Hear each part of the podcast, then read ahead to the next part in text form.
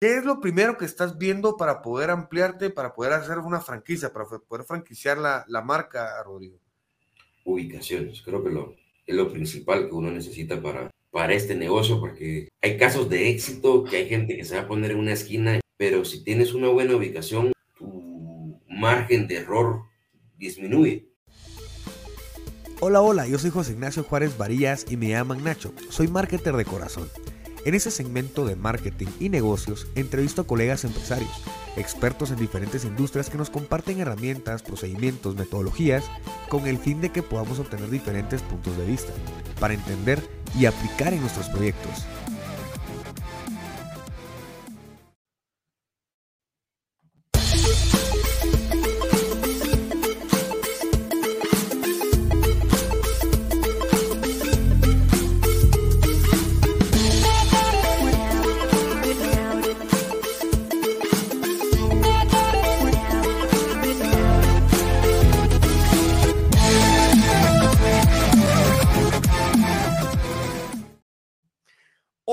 ¿Cómo estás? Espero genial. Estamos en un nuevo episodio en donde vamos a hablar de un tema eh, que, que, va a ser específico.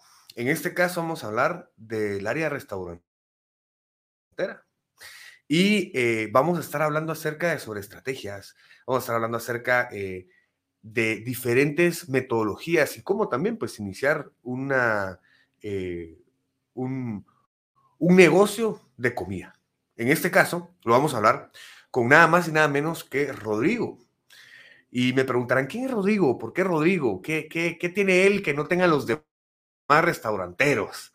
Bueno, pues él es un mercadólogo, eh, él fue gerente de Hacienda Real a nivel regional y bueno, pues fue abriendo diferentes sucursales, no solo en Guatemala, donde, donde inició su carrera, sino que también hay en diferentes países, Salvador, Honduras, eh, Costa Rica, y pues ya se, fue, se, empezaron a ir hacia, hacia, las, hacia las Europas. En este caso, eh, Rodrigo tiene eh, diferentes premios y uno de ellos es el, el, Gran Premio de Internacional a nivel de Trip Advisor, en donde él ha logrado eh, incluir muchísimo de sus clientes hacia su restaurante. Colocó un restaurante y es el que tiene ahora mismo que se llama Carnes, de, las carnes de Rodrigo. Así que eh, es un inquisidor apasionado restaurantero y pues papá de dos. Así que nada, Rodrigo, bienvenido, ¿cómo estás? ¿Qué tal, José? ¿Cómo estás? ¿Cómo te va? Mucho gusto, Gracias Excelente, por, por invitarme a tu programa.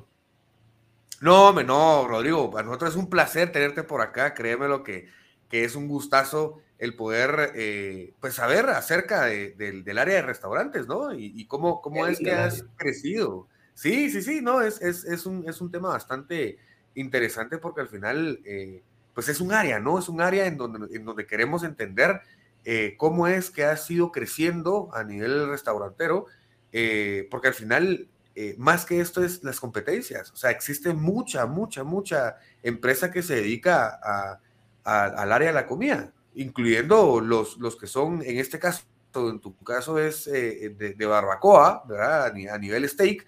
Sin embargo, estamos hablando de indirectamente con el tema este de, McDonald's y las comidas rápidas, ¿no? Burger King, que al final quiera que no, pues también compite, ¿no? Ahora estamos hablando también de gustos, pero cuéntame, Rodrigo, acerca, acerca tuyo, eh, amplíame un poco acerca de cómo fue la trayectoria que llegaste a, carnes de, a las carnes de Rodrigo. Bueno, te cuento un poquito. Primero, como dijiste vos al principio, tuve la, la oportunidad de trabajar en, en, una gran empresa de steakhouse. Eh, con ellos pues se abrieron varios restaurantes a, a nivel regional eh, la verdad que se aprendió mucho. Eh, fue una empresa que le tuve mucho cariño. La verdad que aprendí mucho de ellos. Después me fui a asesorar grandes restaurantes y fui aprendiendo lo que no había que hacer en otros restaurantes. Aprendí lo bueno que había que hacer en, en esta empresa y en otros lugares fui aprendiendo lo que no, lo que no había que replicar en otros restaurantes. Eh, después pude poner mi propio restaurante eh, el cual fue un gran aprendizaje, porque aprendí mucho que aprendes demasiado cuando tienes algún problema en, algún restaurante. Aprendí demasiado que me ayudó a abrir este restaurante que se llama Las Carnes del Rodrigo, Actualmente somos el primer lugar en TripAdvisor, como dijiste vos, eh, y estamos en una y estamos en proyectos para, para abrir futuras eh, franquicias. Y gracias a Dios pues, nos ha ido muy bien. Desde el día uno pasamos la pandemia. Estuvimos dos meses antes de la pandemia y la pandemia pues estuvo alegre porque activamos rápidamente el servicio a domicilio y logramos posicionar la marca estando en, en pandemia. Nos fue contigo muy bien, no me, no me puedo quejar de la pandemia. Eh, las instalaciones de restaurantes son bastante grandes. Los dueños de la casa nos apoyaron en todo sentido la palabra. Eh, y en este restaurante, pues gracias a Dios tengo muy buenos socios, eh, gente con una buena proyección, con, buenos sentimientos, con ganas de, de hacerlo crecer a uno. Y la verdad que creo que siempre atrás se esconde un buen equipo, que el equipo es, esencial y yo, para mí mi equipo es el mejor del mundo. Pues. No, creo que no tengo un mejor capitán que el que tengo actualmente, no creo que tenga un mejor parrillero que el que tengo actualmente, un mejor cocinero, un mejor gerente eh, de seguridad, tengo el mejor que te puedas imaginar, el mejor guardia de seguridad que te puedas imaginar. Entonces, gracias a Dios, pues estoy rodeado de muy buena gente. ¿Por qué, ¿Por qué carne si no pollo vos? ¿Por qué no pollo frito? ¿Por qué no hamburguesas? ¿O ¿Por qué carnes? Fíjate que en Guatemala hicimos estudios de mercado porque las hamburguesas son muy buenas, pero como dices, hay una gran competencia que es McDonald's. McDonald's tiene, de verdad, son un éxito. Es un lugar que si lo agarras como mercadólogo, es un lugar que no tienes que, entras y si tú le preguntas al guatemalteco cuál es el mejor servicio de Guatemala, es el de ellos. Por la simple razón que tienen una sonrisa increíble siempre, pues. Porque no entras a una puerta, solo te la abren, tienes que ir a pedir tu comida, una sonrisa, te hacen pasarte a otro lado, esperar tu comida, irte a sentar, te sirves ketchup. Impresionante el servicio, ¿verdad? Entonces eh, eh, eh, se, se, hizo el estudio de mercado y entonces dentro de ese estudio pues se hubo, hubo una tendencia hacia, hacia el steak. Sí, y aparte era mi expertise que tenía yo, que había aprendido yo en, en esta empresa regional que, que, trabajé por muchos años. Ya, ya, ahí fue donde nació el, el, el, amor hacia las carnes. Sí, yo al amor hacia los restaurantes pues lo tuve desde chiquito, me fascinaba el tema de servir. Mi tía a veces me cuenta que ya, llegaba a la casa y yo rápido le servía me fascina el tema de servicio al cliente, me fascina, eso a mí me fascina atender a la gente. Eh, y es bien bonito porque conoces una cantidad de gente que creo que es lo más lindo de ser restaurantero, la cantidad de gente que vas conociendo en la vida y porque encuentras de todo. Miras todos los casos posibles en un restaurante. Entonces, un steakhouse, la verdad que me motivo por, por trayectoria, eh, y la verdad que gracias a Dios estamos en primer lugar. La gente ha sido muy linda. Eh, segundo lugar en Google. Eh, la verdad que no, no, puedo hacer nada más que agradecer a la gente porque ha sido un éxito el, restaurante. Y lo de Google que hablas es por, por posicionamiento, por búsquedas, porque te buscaron por, por medio de Google. Por búsquedas, hay varias, hay búsquedas, hay comentarios, hay comentarios, entonces ellos te van diciendo cómo estás, eh, sin pagar, porque hay una forma de pagando que aparece en primer lugar. Ah, ok, Ya. O sea, si haces, si haces eh, pauta a través de Google. No, a través de Google, yo hago a través de las redes sociales. Yo a través de las redes sociales hago mucha pauta, porque creo que es la forma más fácil de poder eh, explicar a una persona lo que uno es. Claro. Con videos, con fotos, con, y te tiras de una vez al mercado que, que andas buscando. Claro. Y en Google, por, por medio de búsquedas, se fue posicionando en la página. Sí, y, y, por lo mismo, por las redes sociales, hay anuncios que a la gente les gusta mucho y lo buscan. Entonces, ahí te ayuda en Google para que vayas creciendo en, orgánicamente. Claro. Regresando, regresando vos al, al tema de, del, del, del, cómo fuiste creciendo, eh, contame un poco el, el por qué las carnes de Rodrigo. ¿Por qué no un, eh, no sé, el malhechor o el, la, carnita encantada? No sé, pero ¿por qué las carnes de Rodrigo? ¿Por qué tu nombre? El restaurante que había abierto, yo estuve mucho hablé mucho con la gente. Todo lo que queríamos era que la gente supiera que el restaurante aquí era, pues, que era de nosotros y que por mí, como digo, me fascina consentir a la gente. Ya. Entonces, tenemos mucho clientela que nos llevo años con ellos y son clientela, uy, tengo un, gente re linda que me ha seguido durante estos años. Ya. y es lindo verlos en el restaurante, verlos que, que son felices, verlos que los consienten los meseros, verlos que conocen al capitán, que pueden llamar al capitán, que tienen todo el acceso posible en el restaurante, que, cual, que nunca hay un problema, sino que siempre hay una solución a todo. Entonces, gracias a Dios he traído muy buena clientela y, y de verdad, gracias a ellos, de verdad que no, yo me debo a ellos y a Dios, la verdad que eso es mi, mi recompensa con ellos. O sea que de, Hacienda Real pusiste un restaurante y ese es el segundo restaurante que pusiste. Y entonces para entender que, que, el restaurante este es, es propio, ¿verdad? Ya no es compartido, ni es, que es, ya, es, ya es tuyo. No, eh, tengo eh, sociedad. tenés, tenés tus socios, ¿no? Sin embargo, una sociedad que es muy linda, ya. digo, es una sociedad muy linda. Mis socios de verdad son extremadamente ángeles que me pusieron Dios en, en el camino, pasando una muy mala, muy mala, muy mala, mala, ¿cómo lo puedes decir? Mala, una muy fea eh, cosas que fueron pasando cuando tienes otras sociedades malvadas, ya. Digo. Ya. Eh, y entonces lo que hiciste fue aprovechar tu marca. Aproveché mi marca perfectamente porque en el otro restaurante la verdad que los, los clientes pues como digo me siguieron y y, gracias por eso. Ah, ok, ya, ya. Ah, mira, pues qué interesante. Y entonces lograste vos posicionar la, tu marca, ¿verdad? Como, como Rodrigo. Em, y entonces ahí es donde, está, donde sale el nombre de las carnes de Rodrigo, con el fin de atraer a tu clientela.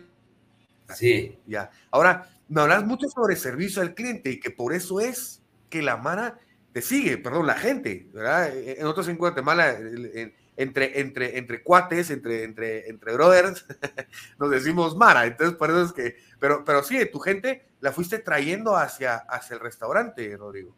Contame cómo, cómo, fue esa experiencia, esa experiencia de montar el restaurante, qué fue lo primero que empezaste a ver, proveedores, qué fue lo, las cosas que fuiste, que, fuiste tomando en cuenta eh, con el fin de montarlo, porque al final tienes que, la ubicación tiene que ser también estudiada, eh, tiene que ser estudiado también proveedores de bebida, los proveedores de los alimentos, eh, solo se venden carnes. Contame un poquito más a fondo. Bueno, te cuento. Como tú dices, la ubicación es el principal, es el principal cuco de todo esto. Es lo primero que tienes que buscar es la localización para mí y que tenga parqueo. Si no tienes parqueo, pues, no tienes cómo hacer para que tu cliente se quede con nosotros. Nosotros, por ejemplo, actualmente tenemos dos parqueos entre los dos juntamos 90 carros para parquear para carros y tenemos la calle para parquear también y tenemos seguridad, por ejemplo. Entonces, sí buscamos todos esos puntos en el tema de ubicación. Em, con el tema de, de proveedores, ¿cómo comenzó el restaurante? Pues te cuento un poquito. Eh, conseguimos la propiedad, tuvimos, creíamos que teníamos una cantidad de dinero, eh, pues no la teníamos. Gracias a Dios logramos encontrar un socio el socio es, es un, ángel de Dios que se puso en, en, el camino. Eh, y en 15 días abrimos el restaurante y como te digo, eso lo abrimos el 21 de noviembre del 2019. Nos agarró la pandemia, nos fue muy bien diciembre, enero, febrero, iba excelente restaurante. Marzo, cuando el presidente anuncia que cierran el país, nosotros dejamos 312 postres tirados, porque no tirados pues en el refrigerador, de las reservadas que nosotros teníamos, porque era un sábado con el, con el presidente anuncia eso, eh, o, ese, o es el primer caso de COVID en Guatemala, eh, y uy, se vino para abajo el restaurante, nosotros trabajamos el fin de semana porque sabíamos a qué venía el día lunes, el lunes sacamos el servicio a domicilio, todos nuestros meseros se volvieron repartidores, todos tenían motos y la verdad que hicimos un equipón eh, nos fue muy bien. Cuando tuve la pandemia, me fue muy bien, no tengo nada que quejarme. Eh, vendimos muchas cosas. Con los a nivel delivery. ¿Ah? A nivel delivery. al nivel delivery fue muy bueno. Tuvimos que poner un call center en su momento para ah. recibir las llamadas, para repartir, eh, crear a una persona para que pudiera ver todo el reparto. Eh, la verdad que la pandemia fue un gran reto con un restaurante nuevo y habían varios restaurantes cerrando en, en ese momento. Eh, digo, tuvimos muchas alianzas con los proveedores. Los proveedores, la verdad que también fueron parte muy bonita de, de este proceso, porque olvídate, me abrieron las puertas sin pensarlo, sin papelería, nada. Usted entre y díganos qué quiere. Tuve una empresa de licores que, no, digo, no, la verdad que palabras de agradecimiento para, para mucha gente y por lo mismo, pues yo sigo con ellos porque creo que cuando uno comienza, pues tiene que terminar. Entonces, eh, mis proveedores lindos me, siguieron también eh, y hemos hecho muy buenas negociaciones y nos ha ido muy bien. La verdad que ha sido muy, muy bonito todo. Y como te digo, estamos, eh, ahorita comenzamos a lanzar los desayunos. Gracias a Dios, porque la gente solo con que mire la publicidad interna en el restaurante ya va. Entonces, eh, muy lindo, la verdad.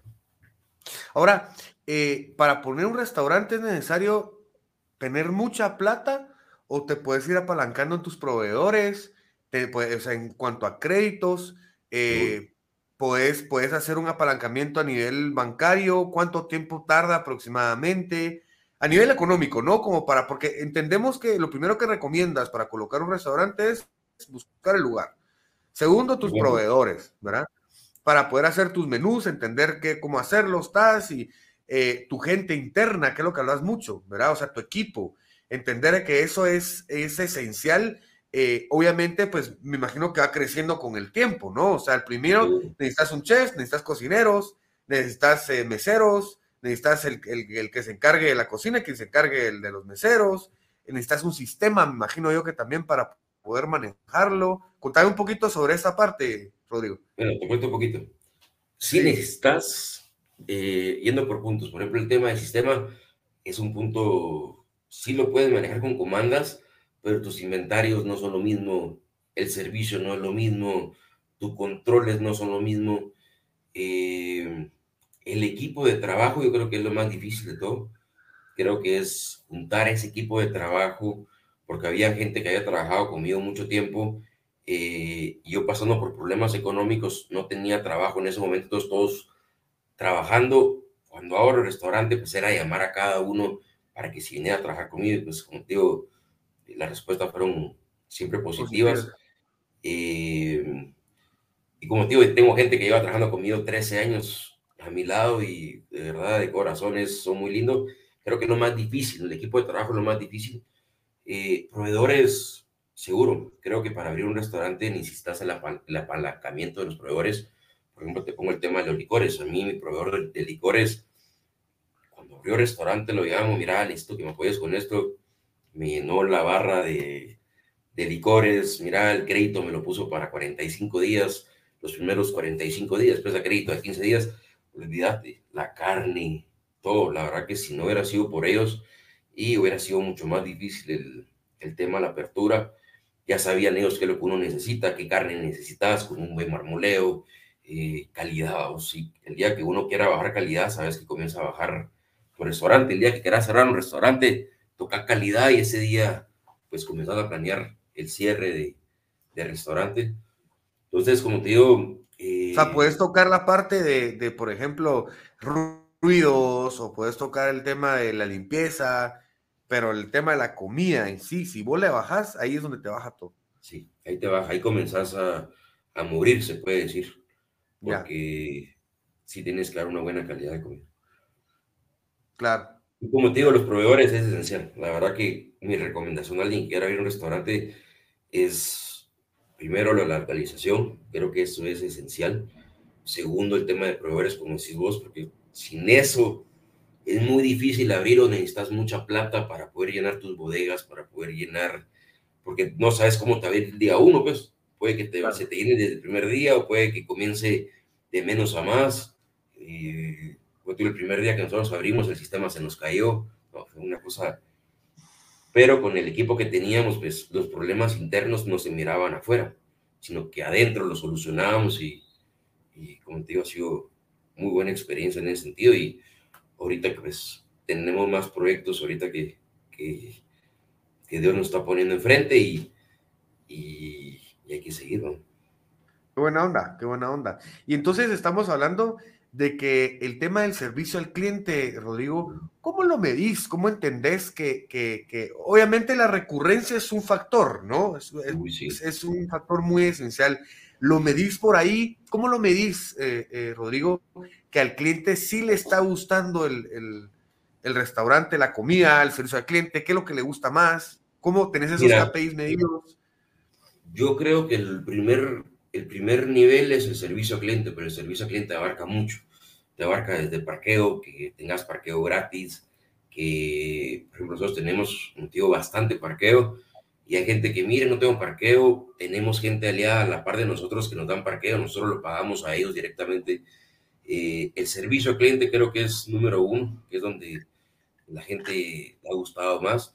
¿Cómo miras que, cómo miras que está bien? Porque mirad mucha gente que repite tengo clientes que repiten tres veces a la semana y es impresionante, pues entonces cuando los miras y a veces pasas dos semanas de no verlos y te preocupas hasta por ellos viendo, ¿qué habrá pasado? Cuando miras a las dos semanas pasan porque se fue de viaje o porque alguien tuvo algún quebranto de salud o algo así.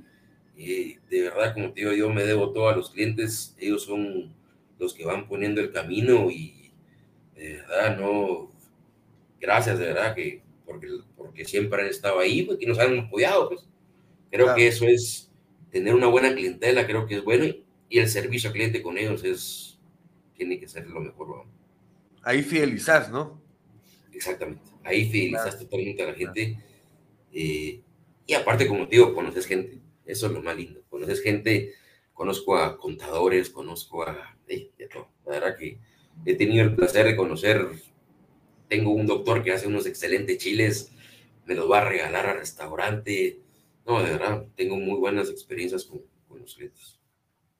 Sí, al final eh, eh, uno, uno se identifica o, sí, con, con, el dueño, con el lugar, eh, se identifica con, con, la manera en la cual vos colocaste también todas las cosas, ¿no? La comida, y entonces la, la, la, gente que, que, se atrae pues es de un perfil ideal, ¿no? Al momento de, gestionarlo como, como tal, eh, que es también apasionada por la comida, ¿no? Porque al final de cuentas eso de que te lleguen ya, como vos decís, un, doctor que te lleve unos es porque le apasiona la comida. Pues. Sí, como te repito, llegan varias veces, saben que mesero los quiere atender. Ah, si no está este mesero, me puede atender este otro. Al capitán se saludan como que fueran amigos de toda la vida Claro. Eh, como te digo, creo que, que, la gente sentirse que, de que, que pueden llegar y que les damos un salón, todo, la verdad que buenas, muy buenas experiencias. Claro, claro. Y, y con, con, el tema de, de, los procesos, por ejemplo, con el proveedor, ¿cómo, cómo lo manejas o has manejado, por ejemplo, también eh, alianzas con ellos mismos? Eh, de decir, bueno, déjamelo y si no te lo vendo, pues te lo puedo regresar. Eh, has manejado a, ¿cómo es que se llama esta? A consignación. A consignación, claro, a consignación. Eh, has manejado esa parte de proveedores también con, el, con respecto a proveedores publicitarios, por ejemplo, que alguien, eh, algún, algún influencer, por ejemplo, me comentaba sobre Street Avisor. Contanos un poquito ahí sobre ese tema. Bueno, te cuento. El tema de los influencers, pues gracias a Dios llegan muchos influencers al restaurante ha llegado sin que nosotros los, los llamemos, nos han, mirado, ahorita va Dominguero, nos han pasado, por no decir nombres aquí, nos han pasado mucha gente ahí, ellos se toman las fotos, no me, a mí jamás me han pedido un influencer como estuvo famoso eso que el influencer iba a comer gratis, ¿no? Lo que sí haces lo consentís, como tiene que ser como cualquier otra persona. Eh, funciona mucho, la verdad, el tema de los influencers. Eh, con el tema de, ¿qué me habías preguntado otro? Eh, tema de influencers. Sí, de, alianzas, por ejemplo, con proveedores. Perfecto. Tenemos alianza con proveedores, por ejemplo, el tema de los vinos. Nosotros tratamos que la gente de los vinos capaciten a nuestros meseros y cómo lo logramos. Ahí sí, como dices, tenemos a consignación todos los vinos del restaurante.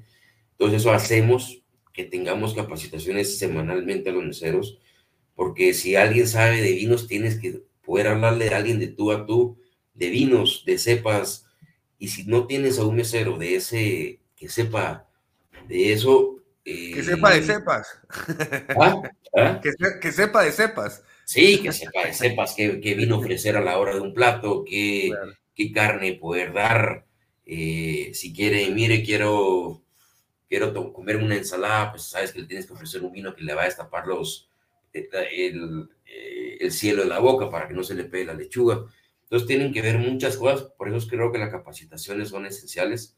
Igual de carnes, creo que capacitar a tu gente de carnes, creo que como dicen los proveedores, son una alianza estratégica que te capacitan, ellos venden también, saben que su, su eh, gente que te va a vender son los meseros, entonces tienen que capacitarlos y la verdad que como te digo, nos ha ido muy bien en esas capacitaciones.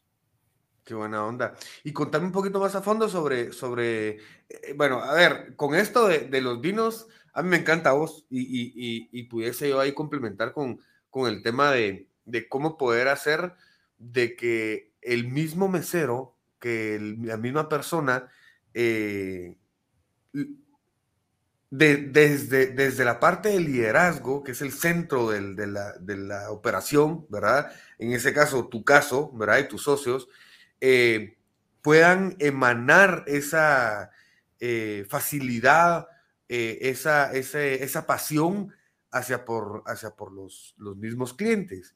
Y entonces, el, mismo vino, lo que pueda hacer vino, ya sea vino, ya sea cualquier tipo de, bebida, que me imagino que ahí es donde se le gana también, que ya vamos a hablar de ese tema, tiene que combinar con la comida, ¿no? Tiene que, entonces, cuando la persona pues pide, por ejemplo, su parrillada o algo por el estilo, pues la mayoría ya sabe que un vinito o una cerveza, ¿verdad? Puede, con, con, la carne realmente combina, pero si pide, por ejemplo, un pescado, un róbalo, una cuestión así, ya pues es diferente, ¿no? Entonces, en esas capacitaciones, eh, Rodrigo, ¿cómo haces para fidelizar a tu cliente interno? Porque al final, en ellos, si les hacen una oferta mejor en otro lado, por, el mismo hecho de que tú les invertís mucho, los capacitas, les, das bastante liderazgo, los coachás en, de vez en cuando. Contame, Rodrigo, ¿cómo es que los fidelizás? ¿Cómo, ¿Cómo los mantenés por ahí? ¿Existe algún contrato? ¿No es por pura relación? Te cuento un poquito. Con el tema de los vinos, como dices, eso se llama maridaje. Es un cuando tú quieres comer algo rico con un buen vino y esa mezcla de sabores quieres que impacte en el cliente se llama maridaje. Por ejemplo, si tú quieres a los meseros, ellos tienen maridaje semanalmente en el restaurante.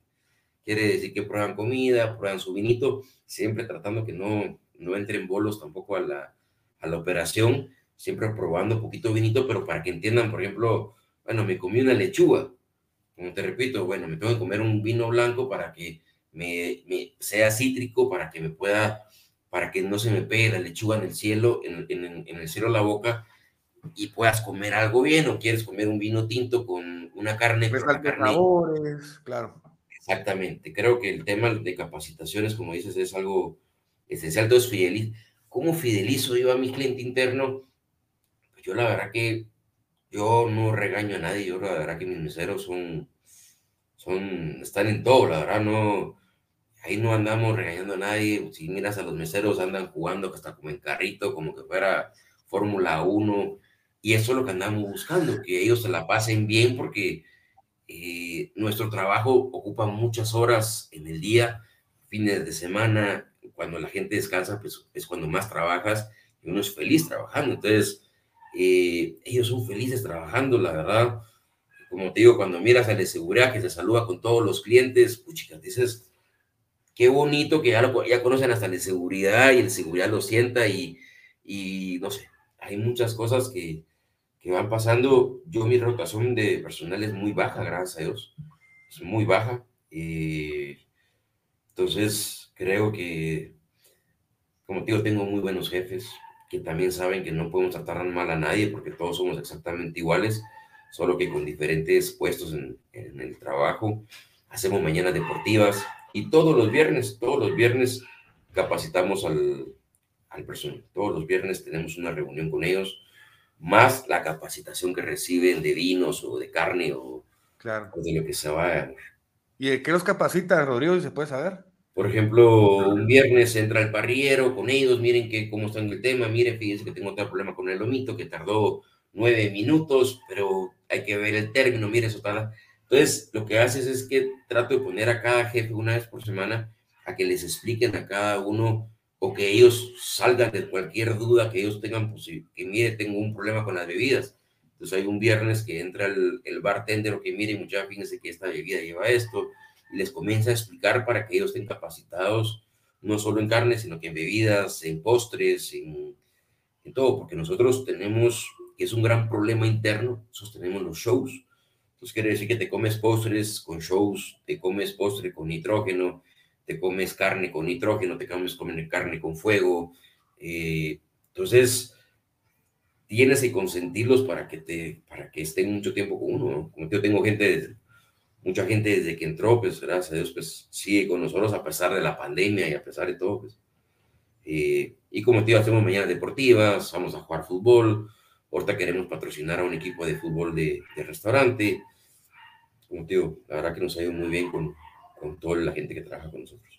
Y, es interesante porque al final lo que estás haciendo ahí es una triangulación, porque quienes tienen contacto con, con, los clientes eh, eh, son los meseros. Sin embargo, el bartender, muy poco, a no ser que esté en la barra el, el, cliente. La barra es en donde se coloca la, la, bebida, ¿no? Y, se puede ir a sentar uno ahí. También aquí en Guatemala le decimos la barra, no sé en otros lados cómo, cómo se le diga. Eh, igualmente el parrillero no está en contacto directo. Entonces estas dinámicas lo que hacen es potenciar la capacidad de cada uno de los meseros y que el parrillero y el bartender en este caso pues sepan de, del cliente, ¿no? Al final de cuentas, cómo le gusta, qué le gusta, ¿verdad? Si, si a la mayoría, por ejemplo, muchos piden eh, eh, término tres cuartos y, y, no pasa eso, pasa, pasa de que lo llevan término medio porque para parrillero es término medio, son tres cuartos. Entonces viene el, mesero y le dice, mira, a veces pues nos estás preparando la carne muy cruda. Entonces, ah, bueno, entonces ya el parrillero ya sabe que tiene que subirle un nivel, ¿no?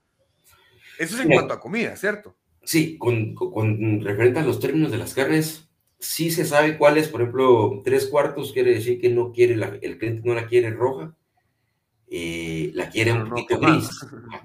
Si la quieres cinco octavos, quiere decir que la gente la quiere roja, pero sin sangre. Si la quieres término medio, quiere decir que la gente sí le gusta con un poquito de sangre y roja. Y así te vas hasta término azul, que es un término, yo creo que el término más difícil de un parrillero es el término azul, porque tiene que tener la carne bien caliente en la parte de adentro y en la parte de, afuera solo tienes que sellarla, pues no puedes. Y el cliente es el cliente que te come carne azul, que te come término es, sí, son muy delicados en ese sentido. Y es, esta carne es cruda, eso no lo había escuchado, fíjate vos. Es una carne cruda, el término es carne cruda, pero tiene que estar caliente. Entonces, tenés que ponerla a la parrilla sin que, que al cliente le quede roja y que esté caliente en el centro. Ese es el mayor reto de la carne azul. El término A ver, Vamos a, vamos a ir a visitar y, pedirle así a ver qué, a ver qué tal, a ver qué tal. Bueno, y, y, a ver, cuéntanos, Rodrigo, de tu día a día. ¿Qué es lo que haces tú día a día? Mira, yo tengo ya un gerente actualmente en el restaurante que resuelve el día al día, que resuelve los pequeños problemas que son pequeños, pero al, final son un montón de pequeños problemas. Exactamente, hay un montón de apagafuegos que hay una, hay una persona encargada ahí que es una persona que tiene muchos años conmigo trabajando y ha ido creciendo la empresa. Em, yo lo que hago es ver corta cómo crecer. Mi trabajo ahorita es ver cómo crecer como, como empresa, eh, ver hacia dónde le estamos viendo ahorita, hacia qué mercado, hacia dónde vamos a dirigirnos. Eso es más norte a mi trabajo, ver, velar porque estemos en primer lugar en TripAdvisor, porque eh, el cliente ver el restaurante todos los días lleno es, es algo muy bonito, muy lindo. Eh, eh, y como digo, siempre que uno llega al restaurante, siempre encuentras un montón de gente conocida. Así no recomendás meternos al, al TripAdvisor. Sí, TripAdvisor lo que te va a llevar es mucha gente extranjera. TripAdvisor es más eh, orgánico, si lo quieres ver así. Entonces viene el, viene el europeo, viene el Estados Unidos y mira cuáles son los restaurantes. Como te llega mucha gente extranjera al restaurante, se la pasa bien, se la pasa feliz. Los comentarios que ellos han puesto, que son comentarios que de todo, pues, desde lo mejor hasta, hasta lo mucho mejor. Entonces, eh, es muy bonito para restaurantes estar ahí en TripAdvisor. Y, y al momento de meterte ahí a, a, TripAdvisor, ¿qué fue lo que pensaste? Bueno, vamos a colocarlo aquí por si nos ven y que nos recomienden. ¿O si fue, si fue con una estrategia de decir, no, aquí funciona, vamos a colocarnos y esto va a reventar acá? Te cuento, el, el anterior restaurante que yo tenía lo, lo, dejé en primer lugar. Entonces sí sabía... TripAdvisor. En ah, TripAdvisor, ajá. El yeah. anterior restaurante se quedó en primer lugar, entonces yeah. ya se sabía cómo hacer para que venga el europeo, para que venga el, el, el Estados Unidos, entonces eh, ya se había hecho antes, lo volvimos a replicar en aquí, yeah. gracias a Dios, pues nos ha ido muy bien. Sí, pues, sí, pues, o sea, tu escuela fue el anterior restaurante, en este fuiste a colocar sí. la mayoría de cosas, jalaste, jalaste proveedores, jalaste clientes, te, te, al final, bueno, no, no, es que te haya jalado, sino que te siguieron, ¿verdad? Sí. Entonces, el fin, el fin es poder iniciar eh, con, con diferentes, diferentes áreas, por ejemplo, el tema del lugar, proveedores, eh, un, un, sistema de inventario, ¿verdad? el capital humano y, y en fin, lo, lograr, lograr entender que existe, existe toda esa área, ¿no? Seguro. Y al final, seguro. En, temas de, en temas de mercadeo, estás hablando de meterte también a, a, a nivel internacional, a, a, que la gente te vaya viendo desde afuera, ¿no? Seguro, no. Cabal, nosotros de por sí tiramos tiramos mercadeo para Salvador, porque es un mercado que nos gusta mucho el, el salvadoreño. Eh, creo que sí, si haces un buen marketing, tienes que tener, yo sí le aconsejo a, la gente que vaya a poner un restaurante, que sí parte de su inversión se vaya directamente a mercadeo al 100%, porque, uy, si no tienes mercadeo eh, y la boca en boca es, está el mercadeo aquí y la boca en boca está cargada, es impresionante lo que boca en boca hace el, mercadeo, por eso es que tienes que hacer también un mercadeo interno con, con, tus clientes y por eso es que el servicio es, yo prefiero invertir a veces, yo no tengo mallas, vallas de, ¿cómo se llama?, de, publicidad, yo prefiero invertir en mi cliente interno y ellos automáticamente miras que vienen el lunes, jueves ya llegan con otras personas, es impresionante cómo, cómo se mueve en Guatemala la boca en boca, pues. Eh, sí, el, tema de la referencia, ¿verdad? Mira, y, y, en redes sociales también, también publicás, ¿no? Sí, yo sí tengo bastante publicidad en las redes sociales. En... ¿Cómo estás en redes sociales, Rodrigo? Muy bien, muy bien. La verdad que estuvimos... No, ¿cómo, ¿Cómo estás, te digo yo, en, en, en, ¿Cómo te buscamos? Perdón. Las carnes de Rodrigo. Las carnes de Rodrigo. Sí, las carnes de en todas Rodrigo. las redes sociales. En todas las redes sociales. Tenemos página de... En todos lados puedes ver carnes de Rodrigo y y nos encuentras, pero sí, mercadeo para mí es súper esencial para abrir cualquier empresa. ¿Quieres abrir un salón? Pues sí tienes visto para invertir en, en, mercadeo, porque es la única forma de hacer para que te comiencen a negar los clientes. ¿no? Claro, claro. Hablabas, hablabas sobre franquicias, Rodrigo. Me quisiera ahondar en este tema eh, de, de, que quieres ampliar, te estás empezando a, a ver temas para ampliarte eh, ¿Qué es lo primero que estás viendo para poder ampliarte, para poder hacer una franquicia, para poder franquiciar la, la marca, Rodrigo? Ubicaciones, creo que lo, es lo principal que uno necesita para, para este negocio, porque hay casos de éxito que hay gente que se va a poner en una esquina, pero si tienes una buena ubicación, tu margen de error disminuye. Entonces, sí creo que la ubicación es, como te digo, tarda tiempo para buscar una buena ubicación. No es que hayas buscado un mes y bueno, ya con un mes de, de haber visto, ya voy a tomar una decisión del lugar. Sí, yo, yo te digo que por cada propiedad me ha tomado siete, ocho meses. Pues el restaurante que tuve anteriormente me tardó casi un año en, en, en buscar la propiedad. Este, pues me tardó también seis meses en negociaciones. El próximo, pues, pues he entendido que así, así es un poquito porque la gente, una buena propiedad, no te la quieren dar tan fácilmente, sino que te investigan, te buscan de todo. Claro. ¿Y, la propiedad es con el fin de comprar o, de alquilar? No, yo sí soy más de la, de la idea de alquilar porque tu inversión disminuye mucho. Por ejemplo, quieres alquilar una buena propiedad, quiere decir que una buena propiedad tiene que ser de 10 millones para arriba y que sales el valor de la propiedad. Quiere decir que si tú quieres hacer un restaurante de ese nivel, tienes que meterle esa cantidad de plata inicial más todo lo demás que necesitas meterle. Yo sí creo que es primero mejor, mucho mejor alquilar, tu inversión baja eh, un montón. De por sí, en una de las franquicias que yo manejé, el único restaurante que estuvo más tambaleando fue el restaurante que se compró. Entonces, eh, yo al revés, yo aconsejo que para que la inversión y para que la gente que quiere hacer un restaurante, que alquile, es la forma más fácil y sencilla de hacer. Claro, claro. Qué interesante. Y mira, con el tema de, de, que lo que hablabas del, tema de Trip Advisor, ¿existen algunas otras plataformas en las cuales podamos apoyarnos eh, con el fin de hacer? Porque al final, mira, eh, imagínate, nosotros tenemos un, eh, un delivery o algo a domicilio que no sea un restaurante como tal, sino que sea de, comidas, ¿verdad? Por ejemplo, yo vendo paninis o, por ejemplo, eh, yo vendo paletas de helado y la gente lo pide a domicilio, yo vendo hamburguesas, pizzas, hay mucha, mucho de esto, ¿verdad? Eh, artesanal, ¿verdad? Que yo te vendo las hamburguesas, las, las, las pizzas, y lo que hago es mandártelo a domicilio por ejemplo, Hugo, eh, esta, eh, eh, Pedidos Ya, Globo, todas estas son de Rappi, no sé qué, en México, que, son, que son plataformas en las cuales tú pues, te metes con, con fines de delivery. ¿Tú utilizas estas? ¿Nos recomiendas algunas otras? Cuéntanos un poquito, Rodrigo. Te recomiendo un poquito, te, cuento un poquito.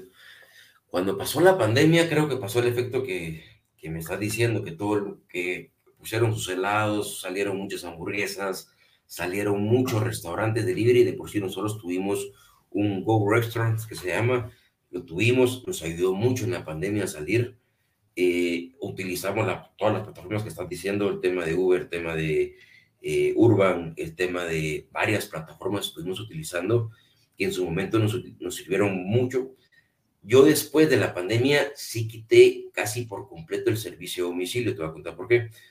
La carne. Cuando yo te mando a vos una carne, por ejemplo, término eh, cinco octavos o tres cuartos, yo te la tengo que mandar, si la quieres tres cuartos, te la tengo que mandar cinco octavos, depende a dónde sea tu localización, si tu localización es bastante larga, quiere decir que la carne se va a cocer porque la mandas en, en, en, platos para que la, la carne se conserve.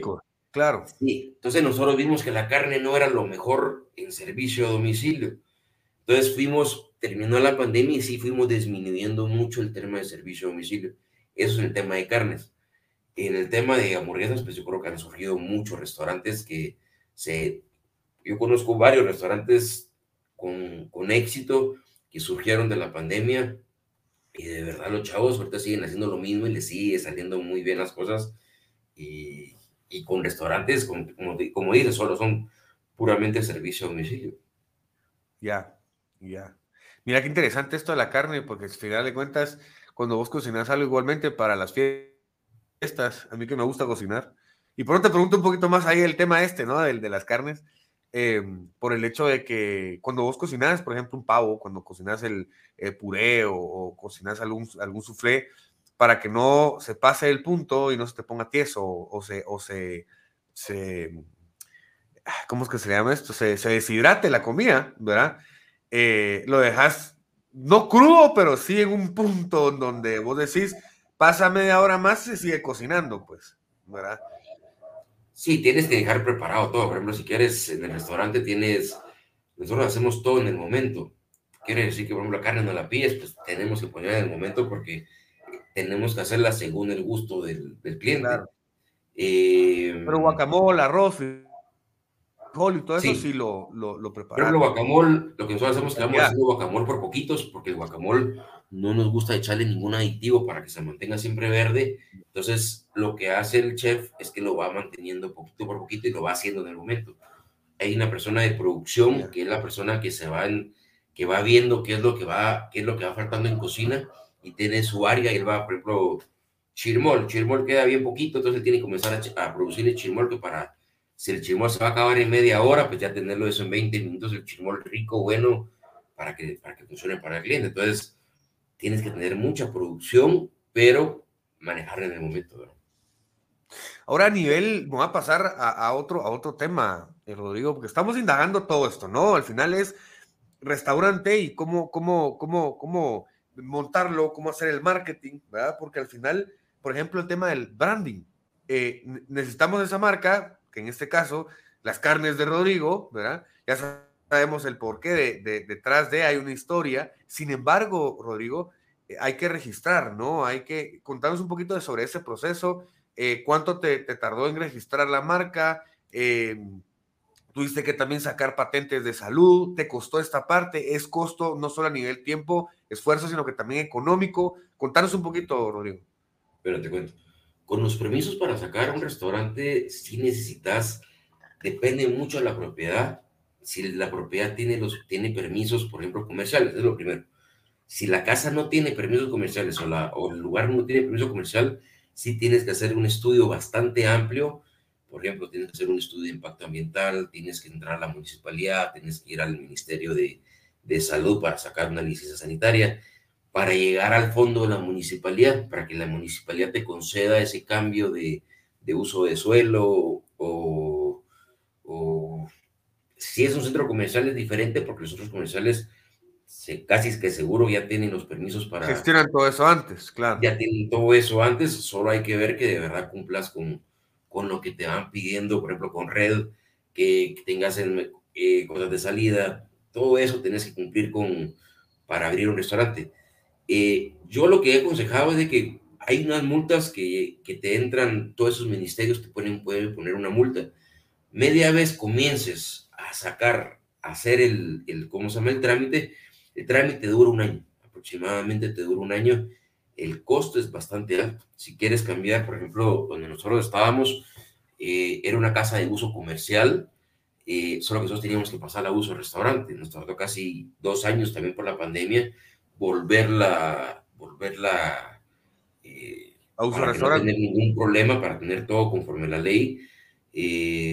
consejo que le doy también a los restaurantes es que conforme la SAT facturen el 100% porque es la forma más fácil de que lleven sus inventarios, más fácil que lleven absolutamente todo y se evitan un, pues, se evitan problemas con ellos. Gracias Dios nunca los he tenido hoy y espero nunca tenerlo. Buenísimo. Y entonces, regresando al... No, al tema, al tema... Ya, ya. De ahí de mercadeo, lo que nosotros hicimos es que si lanzamos un mes antes el, comenzamos a lanzar 3, 2, 1, 10 días antes, 10, 9, 8, comenzamos a lanzar, sí, tiramos mucha publicidad desde un principio. Para la apertura. Eh, para la apertura. Y como teníamos ya muchos clientes, pues como abrimos en noviembre, nosotros en diciembre ya teníamos bastante lleno ya restaurante en, en tema de reservación. Entonces, creo que el mercadeo es esencial. Creo que eh, publicar lo que vas a tener, lo que vas a hacer, antes de abrir es esencial para que tratar de entrar lo más fuerte posible cuando entras. Buenísima onda, buenísima onda. Rodrigo, y entrando a, temas de, porque una persona que, monta un restaurante, que tiene que ver logística, que tiene que ver eh, la atención al cliente, el tema de lugares eh, para poder franquiciar, para poder expandirse, eh, para poder tener también, pues, tema de, del sistema de inventarios, manejar el capital humano, eh, tema de manejar también pues el medio de, los de las redes sociales, mercadeo, o sea, ir controlando todas estas áreas, pues necesita un performance, una, una capacidad, ¿no? Eh, al momento de que vos inicias tu día, ¿qué haces? ¿Qué, ¿En qué pensás? ¿qué, qué, es lo, ¿Qué es lo que realizás, Rodrigo? Yo cuando me levanto, lo que hago es que tengo una aplicación en mi celular, que es una cosa de notas. Ahí apunto todo lo que se me ocurra hacer en todo el día porque uno es lo que uno se planifica y aparte de lo que te va surgiendo en el día. Entonces, eh, sí soy dedicado a cumplir el 100% de lo que me propongo en la mañana. Sí lo apunto, tengo, tengo 2.000 bloques de notas donde apunto todo, Eh, y creo que es una herramienta esencial. Antes era tener un lapicero con, con papel, pero por el tema de la tecnología creo que eso Te me mucho. Me levanto todos los días temprano, creo que no sé si es la vejez o qué es, pero ya me levanto automáticamente cinco y media de la mañana, ya estoy levantado. Eh, ¿De qué hora te dormís? Tipo once y media. Por el tema del trabajo, pues, porque tienes que estar velando el trabajo ya como te digo, hay un gerente ahí, pero tengo que estar viendo igual, ya están cerrando, entras a ver las cámaras, andas viendo todo eso. Entonces, claro. Eh, cinco y media me miras levantado, eh, me baño rápido, me gusta ir rápido a trabajar. Sí le dedico la mañana a todo lo que es administración. La administración en la mañana creo que es esencial. Eh, ya al mediodía, tarde y noche, pues uno ya le puede dedicar a la operación que es donde uno tiene que cuidar más los detalles. O sea, durante la mañana te dedicas a la administración totalmente, a ver inventarios, a ver cómo están los costos, a ver dónde, qué merma está fuerte, porque si te, hay productos que si la merma se te va para arriba, ahí se te ve tu costo. Y si tu costo está arriba, es por puro desperdicio. Entonces tienes que ver todo eso. Nosotros manejamos inventarios. El, en un restaurante hay un 80, 15 y 5. El 80% son 35 artículos que te van a manejar tu 80% de, de la compra. Tienes 200 artículos que te van a manejar un 15% de la compra y otros 250 artículos que te van a manejar un 5% de la compra. Nosotros el, el, todo el inventario fuerte lo tenemos nosotros al 100%. Eh, lo que manejamos por medio de estadísticas, por medio de por ejemplo, el tema del aguacate, porque vamos a ver cuánto es el aguacate, porque este mes se nos fue más, ah, porque hubo más venta. Tienes que ir analizando cada aspecto para ver en dónde está la, el, el, problema. Y como te digo, sí te tienes que rodear de buena gente, porque la gente que te va a estar alimentando todo eso son tus jefes, que te dicen, mire, tuve problema con tal persona. Y sí creo yo, como te he dicho... ¿Tus jefes te refieres tú a, a, tus gerentes, a tu gente que, que, que, que maneja grupos? Sí, yo tengo mis jefes en cada área, que los respeto, su área son muy bien respetadas al 100, porque si no, eh, pues, pues más problemas en el restaurante. Y aparte estás delegando, ¿no? Por algo. Sí, hay que, delegar, hay que ir delegando bien, hay que delegar por, hay que delegarnos sanamente. ¿Cómo manejas eso, Rodrigo? porque eso no es pues fácil.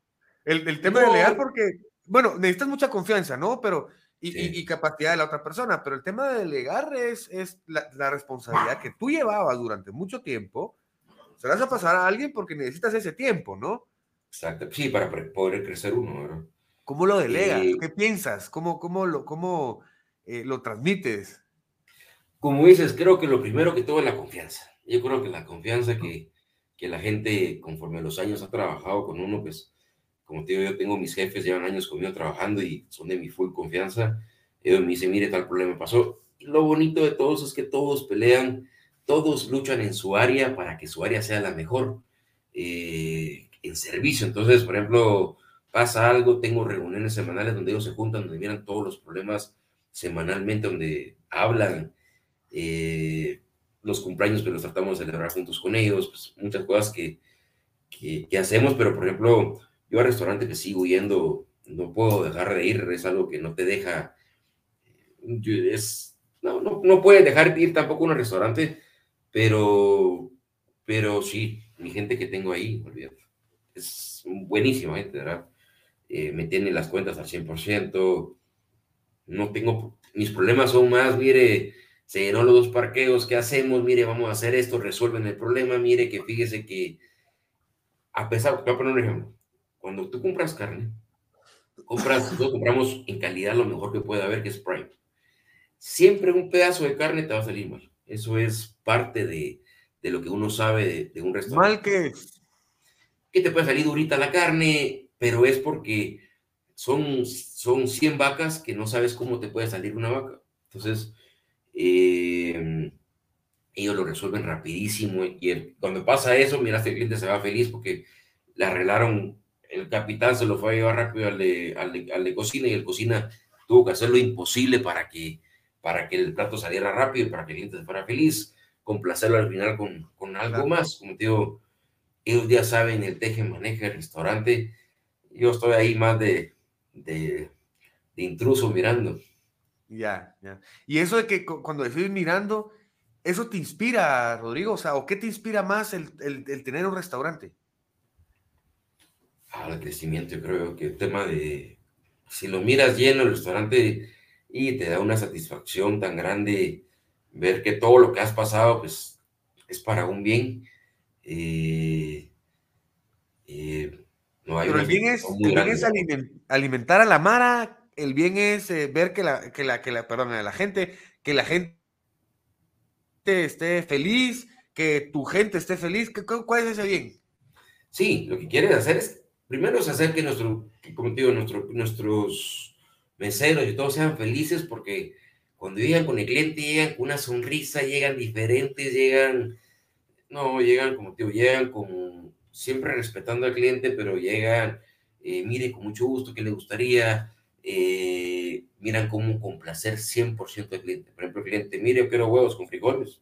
No, mire, el cliente quiere huevos con frijol a las 12 de la noche, pues hay que darle huevos con frijol. Entonces ellos ya saben que el cliente hay que consentirlo. Eh, y como te digo, cuando miras a alguien llegar muchas veces a la semana, pues sabes que, y están casados con muchos meseros, pues que los meseros los adoran, pues son parte del pilaza del mesero ese hombre se tiene un problema y te cuentan hasta, hasta se afligen por el problema del cliente. Que escuchan y, no, como te digo, ha sido muy, muy bonito esa experiencia. Buenísimo, sí, la conexión, ¿no? Sí. Rodrigo, como, como decía, para una persona con un performance como el tuyo, pues tiene que, tiene que hacer diferentes hábitos para poder formarte, ¿no? ¿Y cuál es el hábito más, más eh, eh, difícil que has formado hasta el momento? Creo que la perseverancia. Creo que el que persevera, creo que es la, creo que la perseverancia le gana a cualquier habilidad, le gana a cualquier eh, cosa. Yo creo que el que, el que quiere y intenta y lo vuelve a intentar y lo vuelve a intentar y, y por más que alguien lo quiera hacer pedazos a uno, uno está parado. Creo que la perseverancia es, eh, es lo más esencial que, que puede existir. Y la segunda, la humildad creo que uno tiene que ser siempre humilde, siempre tiene que, saber que, que, el éxito de, cualquier persona es un conjunto de, es por un, sí creo que es por un, porque está regido por un grupo atrás, yo creo que el tema de la familia, tener una buena mujer atrás de uno, creo que eso es esencial, creo que es algo que, que te lleva a un éxito, pues te ayuda a llegar al éxito. Eh, entonces, como te digo, creo que hay varias formas de, que te ayudan a, llegar a ahí. Cuando vos hablas de, de ah, recuperarse, tas y de, tener perseverancia, ahí hay un ritual de recuperación, Para poder llegar, porque la perseverancia es constante, ¿no? Sin embargo, hay momentos en los que vos decís, yo no quiero nada. En este momento estoy súper ofuscado, yo quiero eh, librarme o quiero desestresarme o somos humanos, no máquinas.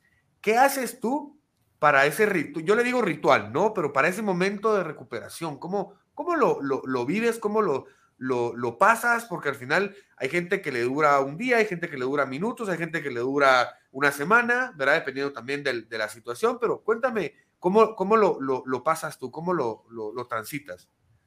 Mira, yo creo que cuando una persona, sí, yo creo que las personas que más han estado hundidas o las personas que más han llegado a estar al borde de la, de la locura, tal vez, si lo quieres ver así. Eh, yo cuando estuve al borde, porque yo ganaba dinero y de la noche a la mañana alguien venga y porque quiere ganar más dinero te corte totalmente tu entrada de dinero al 100% y no sabes qué vas a hacer, uy, es bastante difícil. Yo creo que hay que automotivarse. Yo creo que yo todos los días he visto videos motivacionales, eh, he visto, uy, he visto de verdad historias de específico? Ejemplo, McDonald's, para mí McDonald's, como comenzó, como comenzaron los hermanos McDonald's, eh, como, no sé, hay, o por ejemplo, Sobe, Sobe, cómo comenzaron, hay, una, hay un programa en History que te dice cómo se llaman los grandes de la comida, súper aconsejable, miras cómo creó Subway, cómo creó McDonald's, y las competencias que cada quien fue teniendo, los problemas que cada quien fue teniendo. Eh, porque cuando comenzó Sobe comenzaron dos, dos franquicias que actualmente también están en Guatemala y miras cómo compitieron. Sobe estaba quebrado y abrieron otro restaurante más, estando quebrados. Le cambiaron nombre al segundo restaurante para probar el primero. Eh, uy, de verdad es impresionante ir viendo a esa gente que, que ha luchado tanto y ha llegado a, pues, por ejemplo, tema mexicano, si he visto el tema de Bimbo, el tema, a mí el tema que yo más tengo es el Cementos, Cementos de, México, cómo comenzó la historia a él, que a él le habían quitado Cementos, Cemex, le habían quitado a él, eh, él quería recuperar Cemex, él entra a una, entra a la fábrica menos buena de Cemex, a la más pura lata, porque ahí lo quiso meter el gerente para, para ir, poderlo despedir. El chavo, bueno, lo que ha hecho. Pues, levantó, ¿ah? levantó la, el lugar. Levantó esa, y ahorita Cemex pues, es casi, creo que es el primero o el segundo lugar a nivel mundial. Cuando él entró, Cemex no estaba ni entre las primeras 10 cementeras de México. Entonces, hay muchas historias, como por ejemplo el tema de Telmex, de Televisa, que miras ¿Cómo haces un estadio? ¿Cómo haces, cómo sos el primer televisión vía satélite del mundo para transmitir unas Olimpiadas? es de verdad impresionante lo que mucha gente de historia o Silvestre Stallone, si lo quieres ver así, la historia de ese tipo es, es de verdad sacada de, un libro que escucha, de verdad vendió a su perro, de verdad el tipo se paró por 100 mil dólares quebrado. Imagínate tú, si estás quebrado totalmente, vives en la calle y alguien te ofrece 130 mil dólares por tu guion, lo aceptas, pues. Él no lo aceptó, él se paró en que si él no estaba dentro del guion, él no lo daba. Le bajaron de 130 mil dólares a 35 mil dólares y con esos 35 mil dólares va a pagar 15 mil dólares por su perro. Entonces, miras muchas historias de éxito de verdad impresionantes y pues en algún momento pues también la historia de uno también a uno le gustaría que fuera una historia de éxito. Lo es, Rodrigo, lo estamos dejando plasmado ahora en el podcast, pues al final de cuentas la gente te, va a estar escuchando, marketers. Y, y, lo digo, no, no te quito más tiempo. Por último, sé que, sé que estás ocupado y, papá de dos hijos, así que seguro y es, y es sábado. Entonces, eh, ¿qué, ¿qué, recomendación de algún libro nos puedes dar? Ya no recomendaste un programa que es antes de la comida, ¿verdad? Ya nos recomendaste diferentes biografías para, para que podamos nosotros inspirarnos y como tú dices, motivarnos, ¿verdad? Para, para, porque la vida, la vida es, es, es compleja, pero es bonita, hay que saberla montar, ¿no? Eh, ¿qué, ¿qué, libro nos recomienda, Rodrigo? Mira, yo te recomiendo El Secreto. Yo creo que el secreto es, es cambiar tu mindset, es cambiar tu cabeza, es, por ejemplo, si la casa que quieres, recortarla de un lugar, la pones en tu refrigerador, no pasa nada si la pones ahí, si la miras todos los días, te vas a ir haciendo imaginación cómo quieres tu casa, cómo quieres tu familia. Yo sí creo que uno es, uno se imagina lo que uno quiere hacer y uno logra hacer lo que uno se imaginó. Eh, entonces, mire, para mí el secreto es, lo vi en mi hermano, lo vi en mi hermano, yo digo, vi cuando mi papá le presentó a mi hermano el video, mi hermano cambió totalmente su vida y yo seguí ese ejemplo eh, y para mí el secreto ha sido un arma que se lo quiero poner a toda la gente. Y si me dices un segundo, creo que Padre Rico y Padre Pobre, creo que es muy buen libro, te enseña mucho a, a ver cómo ver dos diferentes eh, visiones de la vida de, de, dos papás, bueno, no, no dos papás, porque uno era papá y el otro era el papá de su mejor amigo. Entonces, eh, creo que son, pero el secreto te puedo decir que lo, lo, es una fe. Yo soy muy, muy allegado a Dios y es una ciencia que te ayuda a la fe, lo que yo entiendo. O al revés, ¿no? Lo que te dice al cielo, Dios te lo da, pues entonces, y es parte de, es parte de la ciencia de la, del secreto que eso existe. Lo tenés enfocado, es el foco, ¿no? Sí, así es, así es. Vos estás enfocado en que hoy vas a ir a hacer ejercicio y en algún momento, aunque sea cinco despechadas, pero vas a hacer el ejercicio. Que lo tenés en foco. Sí, sí, Buenísimo, Rodrigo. Mira, eh, eh, ha, sido, ha sido de aprendizaje, una hora de aprendizaje de, de cómo franquicia, servicio al cliente, el tema de la merma de la comida es súper indispensable, entender localidades. Mira, todo esto es eh, parte de, como tú decías, del marketing. Es indispensable el poder tener todo esto en cuenta para que el mismo negocio pues sea un modelo, ¿verdad? No solo sostenible, sino que escalable, que al final de cuentas es lo que nos acabas de comentar. Así que gracias, Rodrigo. Eh, ¿Algo que quieras tú agregar? hombre, muchas gracias, José. Ya, mi perro ya agregó. Muchas gracias, José, por, por la invitación y felicidades por, por, el programa. Y la verdad que los mejores deseos y cuando quieran nos echamos la plática para, para seguir hablando de, de, de, negocios y marketing. Buenísimo, Rodrigo. Fuerte abrazo. Muchas gracias por todo. muchas gracias, José. Muchas gracias. Feliz día.